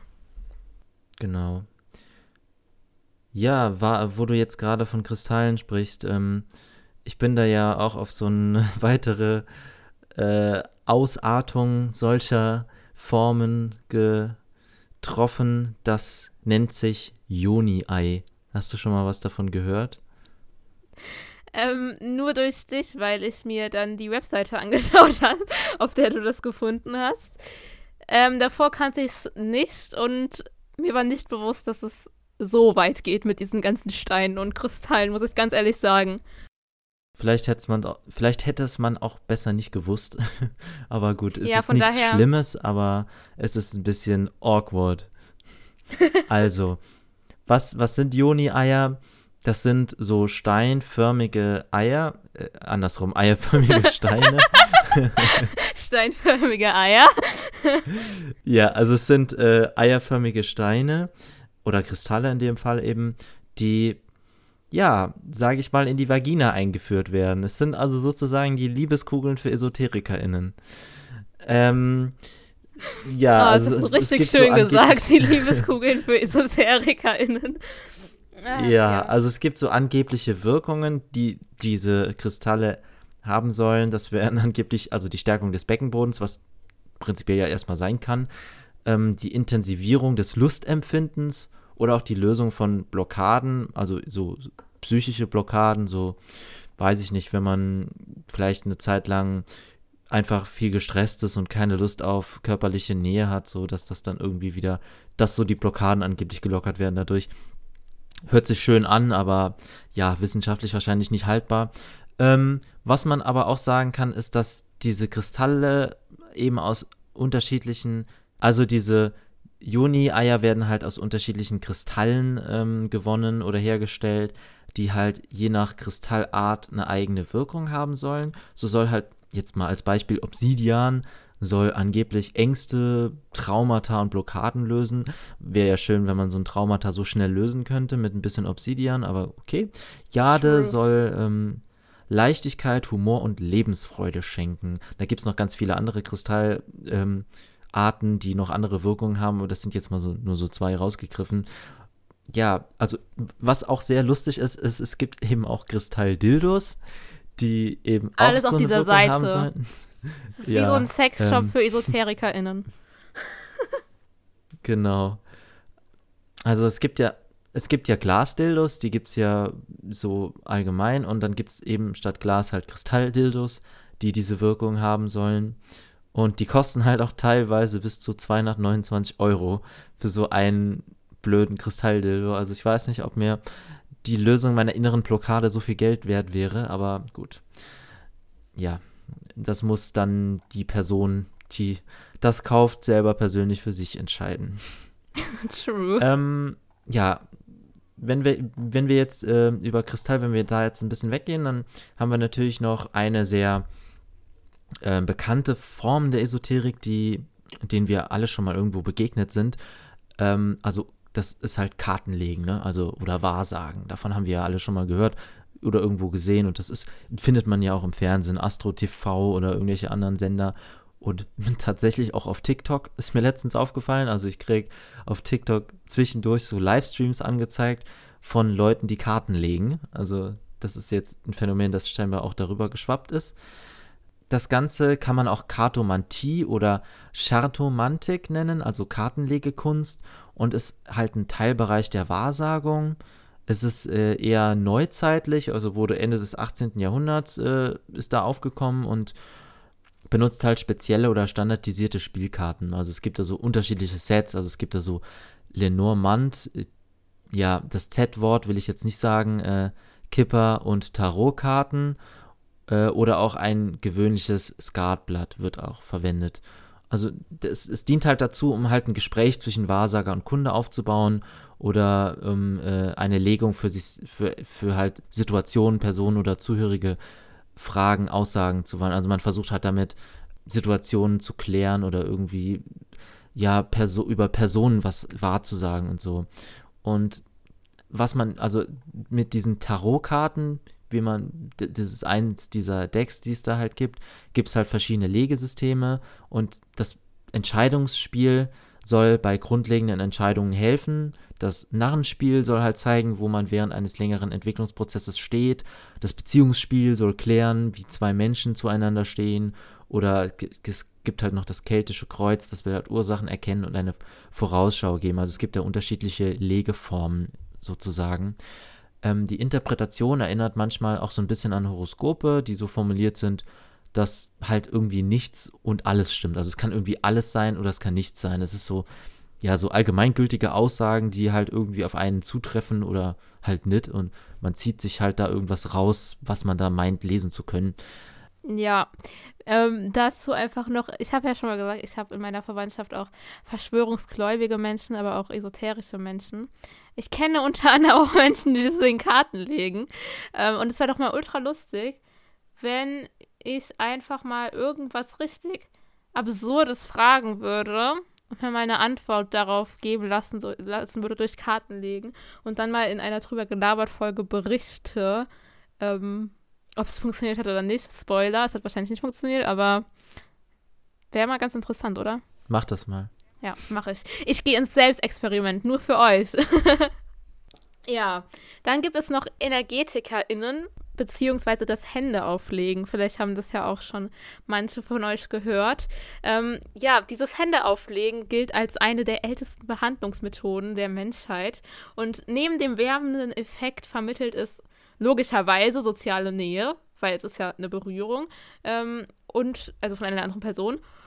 Und wirkt dadurch halt auch berührend. Also äh, berührend. wirkt dadurch auch beruhigend, was ja sinnvoll ist so. Ähm, oder halt Sinn macht, eher gesagt. Ja, im Gegensatz zum Massieren werden die Hände beim Handauflegen nicht bewegt, sondern nur aufgelegt, wie der Name das halt schon sagt.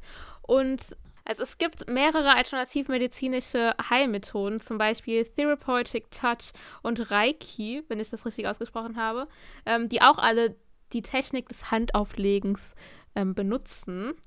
Und ja, esoterische Erklärungsversuche für diese ganzen Handauflege-Varianten behaupten halt, dass von den Händen ausgewählter Menschen ähm, nicht näher zu erklärende, bestimmbare Energieströme ausgehen würden. Also nur von bestimmten Menschen, nicht von allen Menschen. Und damit könnte man dann auch Gürtelrose, Neurodermitis und Hauterkrankungen behandeln. Also nur durch diese einzelnen Personen und durch das Handauflegen. Die Wirkung bei diesen Krankheiten konnte bisher natürlich nicht nachgewiesen werden. Und natürlich können körperliche Berührungen, Angstzustände, Schmerzen oder halt auch Erschöpfung oder sowas ähm, lindern, zum Beispiel auch bei Krebspatienten oder sowas. Aber das liegt ja einfach an der sozialen Nähe und nicht an jetzt Hand auflegen an sich. Also es liegt ja nicht daran, dass das wirklich ein spezieller Mensch ist, der ultra krasse Fähigkeiten hat, sondern es ist halt einfach, okay, eine nahestehende Person legt die Hand auf, ist soziale Nähe, tut gut und beruhigt halt. Ich meine, das ist ja dasselbe, wie man sich tröstet oder so. Das ist ja auch beruhigend. Soziale Nähe halt. Genau. Es hat halt nichts mit Energien zu tun, ja. Ja, ich denke, Astrologie sollte äh, euch bekannt sein. Also es ist ja also ich denke mal, jeder hat schon seine Erfahrung mit Astrologie und Horoskopen gemacht. Also man sieht es ja auch ja in jeder Zeitung, in jeder, weiß ich nicht, auch Webseiten, so Nachrichtenseiten, jetzt keine seriösen, aber so, so aus, aus, aus der Klatschpresse haben ja oft Horoskope drin. Ich kenne sehr viele Menschen, die so an Horoskope und äh, Astrologie glauben. Ja, also es ist ein sehr weit verbreiteter Glaube, so der auch irgendwie so richtig in unserer Gesellschaft akzeptiert ist, dass man daran glaubt. Ja, aber was ist überhaupt Astrologie? Also, da, also ist, man geht eben davon aus, dass es ein, sozusagen ein Zusammenhang zwischen der Bewegung bestimmter Himmelskörper und äh, Geschehnissen auf der Erden, äh, Erde erkennbar sei und insbesondere halt das Schicksal und der Charakter von Menschen sollen eben aus dem Stand der Sterne bis zu seiner Geburt ermittelbar sein. Also alles hängt ein bisschen mit den Gestirnen sozusagen zusammen und man kann anhand der Gestirne eben genau beschreiben, wie dein Leben verläuft. Und es ist nochmal ganz wichtig, dass man hier den Unterschied zwischen Astrologie und Astronomie nennt, denn Astronomie ist natürlich die Wissenschaft hinter der Weltraumforschung, hinter der Forschung äh, des, der Planeten und ja genau der physikalischen äh, Dinge eben, die damit zu tun haben. Also das ist halt eine richtige Wissenschaft, die man auch studieren kann, eine physikalische Wissenschaft und Astrologie ist einfach äh, ja eine esoterische Praktik, wo man einfach irgendwie behauptet, dass die Gestirne irgendwas bestimmen würden. Da in der Astrologie ist halt ein wichtiger Punkt, sind eben diese Horoskope. Die sind halt relativ allgemein und vieldeutig formuliert und gelten halt nach Meinung von einigen Astrologen auch als trivial oder vulgär Astrologie, also auch dienen lediglich Unterhaltungszwecken sozusagen. Also es hat irgendwie keinen richtigen äh, Sinn, so wie den manche Astrologen eben beschreiben würden. Und während halt die meisten Astrologen die Astrologie auf den Menschen beschränken, versuchen sich andere eben an der Analyse und Prognose von allgemeinen Themen oder versuchen halt mittels astrologischer Analyse das Geburtsdatum von Unternehmen und dessen Aktienkurse vorauszusehen. Also es gibt halt Leute, die Astrologen, die sich eher so den persönlichen Geschichten widmen und versuchen zu erklären, ja, wie der Mensch oder was halt in Zukunft auf einen vor, auf einen zutrifft oder was man noch erwarten kann und manche kümmern sich halt eher um so Zukunftsvoraussagen allgemein gesehen oder auf bestimmte Ereignisse. So gibt es halt zum Beispiel auch das Phänomen, dass versucht wird, Fußballmeisterschaften bis zum Goldpreis oder Bundestagswahlen oder Erdbeben oder Vulkanausbrüche irgendwie zu deuten oder vorauszusagen oder zum Beispiel auch Aktienindexe oder Währungen irgendwie. Und unabhängig von der Methode erweisen sich halt bisher alle astrologischen Schulen in methodisch sauberer durchgeführten Tests als wertlos. Also man kann halt nichts nachweisen, dass da irgendeine Kraft angeblich wäre. Und Astrologen versagen so bei Voraussagen genauso wie bei Charakterdeutungen regelmäßig. Also bisher konnten keine Astrologen oder Astrologinnen, sollte man nochmal sagen, äh, zentrale Charaktermerkmale von Testpersonen oder äh, in Horoskopen halt nicht unterscheiden. Also Horoskope sind subjektiv zutreffend, eben halt durch psychologische Mechanismen, weil so neigen halt Menschen dazu, sich in einer Persönlichkeitsbeschreibung wiederzufinden, die ausschließlich als aus allgemeinen Plätzen besteht. Also das nennt man auch Barnum-Effekt. Das heißt, wenn ich irgendwo was lese, was relativ allgemein gehalten ist, kann ich immer was auf mich selber beziehen. Ich werde immer irgendwas finden, wo ich denke, oh, das passt zu mir. Und da Horoskope halt sehr relativierend formuliert sind, spielt halt auch die Bestätigungstendenz, also der Confirmation Bias, eine Rolle. Also der Kunde merkt sich nur die seiner Meinung nach zutreffenden Aussagen und vergisst halt nicht Zutreffendes. Tatsächlich erkennen sich in unterschiedlichen wissenschaftlichen Untersuchungen ca. 90% der Testpersonen äh, in einem beliebigen Geburtshoroskop wieder, selbst dem eines Massenmörders. Also ich, ich glaube, ich habe da auch mal ein Video zugesehen, wo das äh, durchgeführt wurde, dieser Test. Ja, ist schon ein bisschen gruselig, aber ja. es ist halt so allgemein, dass du alles daraus ziehen kannst. Und gibt man halt den Testpersonen zum eigenen Horoskop noch ein zweites, dann können sie ihr eigenes Horoskop nicht von dem der anderen Person unterscheiden. Da sieht man halt, dass da halt einfach keine Aussage dahinter steckt. Ja, true.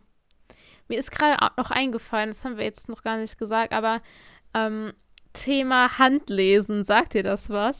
Ah, meinst du diese Lebenslinien da? Ja. Ja, ja, genau, das habe ich schon mal gehört. Ja. Da habe ich auch schon mal was drüber gesehen auf einer Esoterikmesse. Also ich war nicht selbst da, das war in einer Reportage, ähm, wo Menschen ja angeblich dann daraus lesen können, mit wie vielen Jahren du heiratest, wann du stirbst und so Sachen auch sehr dubios, würde ich jetzt mal Bisschen sagen. gruselig. ja. Naja, ah, und zum Thema Horoskop wurde auch, da wurde auch mal so ein Experiment gemacht, da hat sich jemand ein, äh, also sein Horoskop ausdrucken lassen, sozusagen, für sich persönlich und ist dann einfach auf die Straße gegangen, also auch auf so einer Messe das ausdrucken lassen, ist auf die Straße gegangen, hat das jemandem vorgelesen und so gemeint, ja, ich habe dich beobachtet und blablabla, das ist dein Horoskop, würdest du sagen, es trifft zu und die Person hat zugestimmt. Also so viel nochmal zum Thema Confirmation Bias ähm, und Horoskop. ja. Mir fällt gerade sogar ein, hat nicht sogar Snapchat auch so äh, Horoskop und sowas? Wenn man so auf die Kontakte selbst drückt? Doch. Ah ja, sogar bis zu Social Media doch, doch. ist es gekommen. Da sieht man, wie verbreitet das in unserer Kultur einfach ist, obwohl das einfach überhaupt keinen nachweisbaren Effekt hat. Ja, true. Naja. Dann gibt es die Bachblütentherapie. Ich weiß nicht, ob ihr schon mal davon gehört habt. Und das ist auch ein alternativmedizinisches Verfahren, wie irgendwie, glaube ich, bis jetzt alle Verfahren, die wir irgendwie kennen aus der Esoterik. Ja, der Erfinder, beziehungsweise die Person, die sich diese Bachblütentherapie ausgedacht hat, beziehungsweise entwickelt hat, ist Edward Bach. Bach, deswegen Bachblütentherapie, hahaha. ähm, ich dachte immer, diese Bachblütentherapie, also der Name würde darauf deuten, dass das halt so Blüten wären, die so, also so, so wie Seerosen, so Bachblüten halt. Ja, true, habe ich aber auch sehr lange gedacht. Ja, auf jeden Fall seine zentrale These war halt einfach, dass jede körperliche Krankheit auf einer seelischen Gleichgewichtsstörung beruht. Und die Ursache dieser Störung ist dann halt entweder ein Konflikt zwischen der unsterblichen Seele und der Persönlichkeit also es ist halt wieder so ein Seelending, wie wir am Anfang ganz viel schon zugesagt haben, so Seelenwanderung und so. Also da wird wieder davon ausgegangen, dass du halt eine Seele hast und die halt in einem Konflikt steht mit deiner Persönlichkeit. Und ja, und dass diese Heilung dann nur durch eine Harmonisierung auf dieser geistig-seelischen Ebene möglich ist oder möglich wäre. Er hat dann auch die 38 disharmonischen äh, Seelenzustände der menschlichen ähm, Natur gegründet, beziehungsweise so eingeteilt und hat halt jedem dieser Seelenzustände äh, eine Blüte beziehungsweise halt irgendwelche Pflanzenteile zugeordnet und hat dann diese in ein Wasser gelegt oder halt auch gekocht. Und diese Pflanzen sollen dann halt ähnlich wie gerade eben bei den Kristallen schon beschrieben, ähm, Schwingungen an das Wasser übertragen. Und so halt auch dann, so sollen dann halt auch Blütenessenzen hergestellt werden. Weißt du, das ist echt interessant, dass diese ganzen Verfahren alle irgendwie damit arbeiten, dass das Wasser angeblich irgendeine Erinnerung hätte oder dass man irgendwie alles an das Wasser übertragen könnte und das Wasser dann auf uns wirken würde. Das ist genauso wie mit diesen Kristallen, die man dann ins Wasser legt und dann ihre Wirkung irgendwie an das Wasser abgeben würden oder allgemein auch Homöopathie, dass angeblich je mehr du das verdünnst, umso eher wirkt das und alles hat es irgendwie mit Wasser zu tun. Interessant. Genau, so heißt das. Aber darüber machen wir mal noch eine Folge.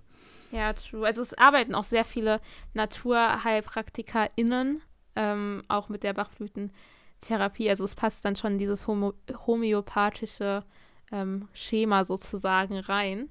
Ja, genau. Aber auf jeden Fall, mehrere kontrollierte Studien lieferten bis jetzt halt noch keine Hinweise auf eine tatsächlich ähm, pharmakologische oder medizinische Wirksamkeit. Ähm, also, und deswegen wird es halt auch logischerweise als unplausibel beziehungsweise halt einfach pseudowissenschaftlich äh, eingestuft. Ja, also es wurde halt bis jetzt in Studien halt auch einfach schon gezeigt, dass genauso wie bei zum Beispiel Homöopathie oder wie wir gerade eben schon bei den Kristallen und so weiter hatten, dass der Effekt halt nicht über den Placebo-Effekt hinausgeht. Ja, das Krasse ist halt da auch noch, die Kosten einer Behandlung, also mit der Bachblütentherapie, werden von manchen Krankenkassen in Deutschland sogar noch ja, übernommen. Obwohl es eigentlich auch nur Placebo-Effekt ist. Es ist, finde ich persönlich, sehr krass. Ich weiß jetzt nicht, wie du dazu stehst, aber ja. Also ich finde das schwierig, wenn man so pseudowissenschaftliche Heilverfahren bezahlt und nicht mal die Brillengläser anständig bezahlt werden. Also ich finde, True. da sollten die, die, die, äh, da sollte nochmal drüber nachgedacht werden, was vielleicht wichtiger ist. Teilweise wird ja auch Homöopathie bezahlt oder so Sachen. Also es ist immer noch schwierig, dass da keine richtige Abgrenzung gesetzlich stattfindet. Ja, also zur Homöopathie machen wir auch nochmal eine extra Folge. Ich glaube, das hatten wir schon gesagt in dieser Folge, aber hier nochmal. wir machen dazu nochmal eine extra Folge und gehen dann da nochmal ein bisschen genauer drauf ein.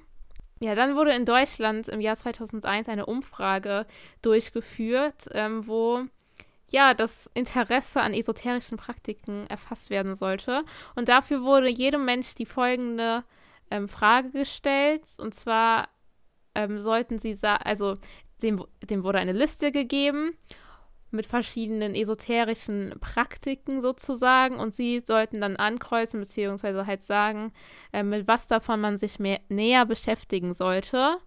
Ähm, auf Platz 1 war dann einfach Meditieren und Yoga mit 29 Prozent. Dann folgte die Traumdeutung mit 21 Prozent. Dann Astrologie und Horoskope mit 19%. Dann die Bachblütentherapie auch mit 19%. Dann fernöstliche Religionen wie zum Beispiel Buddhismus ähm, mit 17%. Dann die Aromatherapie mit 13%. Ja, dann folgten Gedankenlesen bzw. Gedankenübertragung mit 11%. Und dann die Farbtherapie mit 11%. Also auch nochmal mit 11%. Ja, ganz schön viel krasses Zeug, was wir jetzt hier erfahren haben, würde ich mal so sagen. Also ganz schön viele sehr mysteriöse bzw. seltsame Praktiken. Ja, wie ist unser Fazit? Natürlich muss man da erstmal sagen, das ist jetzt nur, im Prinzip haben wir bis jetzt nur an der Oberfläche gekratzt. Also wir haben ja jetzt keine, sage ich mal, Praktik irgendwie jetzt genau durchleuchtet äh, und gesagt, wie das überhaupt abläuft und so. Und auch die Geschichte haben wir relativ ausführlich behandelt, aber selbst das ist noch viel, viel äh, umfassender, wenn man das so darstellen will. Aber ich denke, dass das, was wir jetzt gemacht haben, schon einen recht guten Überblick gibt und ja, also Fakten und Empirie sind eben in der Esoterik mei meistens irrelevant. Also sie spielen eigentlich für die meisten Menschen, die solche Glaubenssysteme ähm, verfolgen, eben keine große Rolle. Also es ist den meisten Menschen, die an sowas glauben, eben eigentlich egal, ob das jetzt wirklich wissenschaftlich beweis, bewiesen werden kann oder ob das einfach stimmt, weil die Menschen denken halt, ja, es hilft mir in dem Moment und das reicht. Was ja an sich nicht zu verurteilen ist, wenn man sagen kann, ja, wenn es den Menschen hilft, ja, okay, sollen sie das machen. Aber man muss halt dann immer wieder beachten, dass man da doch abgrenzen sollte, was wissenschaftlich ist und was esoterisch ist und was dann auch bezahlt werden sollte, was im öffentlichen Diskurs stehen sollte und was nicht. Ähm, ja, also es ist leider halt auch so, dass teilweise einige, wenn nicht sogar viele Esoteriker und EnergetikerInnen eben oft bloß Geld verdienen wollen. Also da gibt es halt diese Schneeballsysteme auch wie in anderen Themenbereichen, so dass man halt versucht, die Leute irgendwie von was zu überzeugen und dass sie das dann halt auch an weitere Menschen auch weitergeben und erzählen und dass dann halt da viel Geld hin und her fließt. Mm, was auch gefährlich ist, ist, dass Esoterik auch Querverbindungen ins Rechte- und Reichsbürgerinnenmilieu haben kann. Da machen wir auch mal noch eine extra Folge zu, weil das ist ein sehr umfassendes Thema. Da gibt es auch noch eine Antasia-Bewegung und da gibt es ganz viel, was man dazu sagen kann. Das wäre jetzt einfach zu viel. Und Ja, also wie schon gesagt, Esoterik sollte halt nicht dazu führen, dass Menschen die Wissenschaft ablehnen und zum Beispiel halt auch Corona leugnen und dann auf Demos gehen, weil das sind auch einige EsoterikerInnen, die dann halt auch auf solche Demos gehen und dann halt auch andere Menschen gefährden.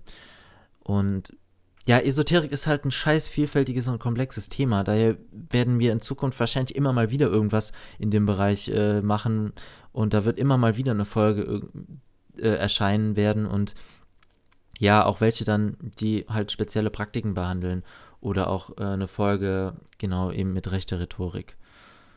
Genau. Ähm, was ich finde, nochmal was ganz Wichtiges zu erwähnen, ist, dass Esoterik beziehungsweise das so sich zugewandt sein ja an sich nichts Schlechtes ist, ja. Ähm, zum Beispiel, wenn jetzt jemand Yoga macht oder meditiert, das schadet ja niemandem und das ist ja jetzt auch nichts Schlimmes, sondern Yoga ist auch gut für deine Bewegung. Meditation kann dir vielleicht helfen, einen klaren Kopf zu bewahren. Das ist ja nichts Schlimmes. Also nur weil etwas esoterisch ist, ist es nicht hauptsächlich, ist es nicht direkt schlimm. Ähm, es wird halt dann einfach pro problematisch bzw. kritisch, wenn man halt einfach Wissenschaft leugnet und Menschen schadet. Ähm, wie zum Beispiel irgendwie mit der Bachblütentherapie ähm, zu versprechen, Krankheiten heilen zu können, obwohl das halt nur der Placebo-Effekt ist. Oder wenn man halt einfach Menschen auf zum Beispiel so Esoterikmessen durch äh, Lebenslinie an der Hand ablesen oder Horoskope verteilen oder irgendein Energie energetisiertes Wasser verkaufen, irgendwie halt einfach das Geld aus der Tasche zieht.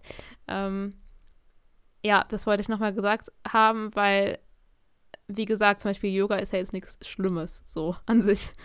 Ja, also was, was man als Abschluss vielleicht einfach sagen könnte oder sagen sollte, ist, seid einfach kritisch, was solche Sachen angeht. Also nicht schwurbelkritisch, sondern richtig kritisch, indem ihr euch einfach anguckt, wer steckt überhaupt dahinter, welche Interessen werden da vertreten und was sind überhaupt die Ideen hinter dieser esoterischen Spielart, sag ich mal, und wirkt das wirklich? Ähm, und ja, das ist halt einfach wichtig immer. Seid kritisch dem gegenüber und ihr könnt von mir aus äh, Yoga machen, wie ihr wollt. Wenn euch das hilft, dann ist das in Ordnung. Das ist einfach nur, man muss halt einfach abgrenzen. Das eine ist wissenschaftlich tragbar und beweisbar und das andere nicht. Das andere kann dir vielleicht in dem Moment einfach helfen, aber es sollte keine wirklich wissenschaftliche Therapie ersetzen. Also wenn jetzt jemand von euch irgendwie Krebs bekommt oder irgendeine andere schwerwiegende Krankheit, Wir hoffen es ja mal nicht. dann geht bitte zum Arzt und nicht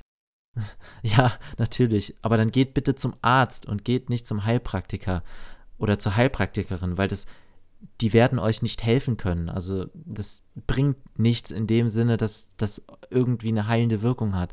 Da sollte man einfach immer vorsichtig sein und das sollte man im Hinterkopf behalten. Dann kann man auch gerne Yoga machen. Ich denke, das äh, kann man so zusammenfassen. Ja, also Yoga ist an sich nichts Schlimmes, es ist ja einfach eigentlich Bewegung, aber es gibt auch Menschen, die denken, die könnten mit Yoga sehr, sehr viel heilen. Es gibt ja auch Yoga gegen Corona. Ich weiß nicht, ob du davon schon gehört hast. Äh, nicht direkt, aber ja, es gibt ja immer mal so, es gibt ja dieses, diese Polonaise, die man da auf den Demos macht. Und, aber ja, gut, das ist jetzt nichts Esoterisches, aber ja. ja da machen halt einfach Menschen Yoga und denken dann, sie können kein Corona mehr bekommen. Ist lustig. Ja, aber genau, dann so viel zu dem heutigen Thema Esoterik, würde ich sagen. Ja, also nächste Woche geht es ja erstmal weiter mit einer drüber gelabert Folge.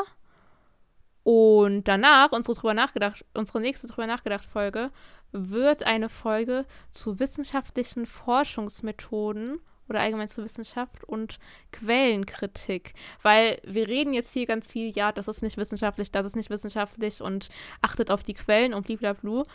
Ähm, ja, da werden wir genauer erläutern, was das überhaupt jetzt so mit Wissenschaft auf sich hat und wie man denn so äh, auf Quellen achtet, Quellenkritik und sowas und ja. Ganz wichtig, ganz wichtig. Hinterfragt uns auch.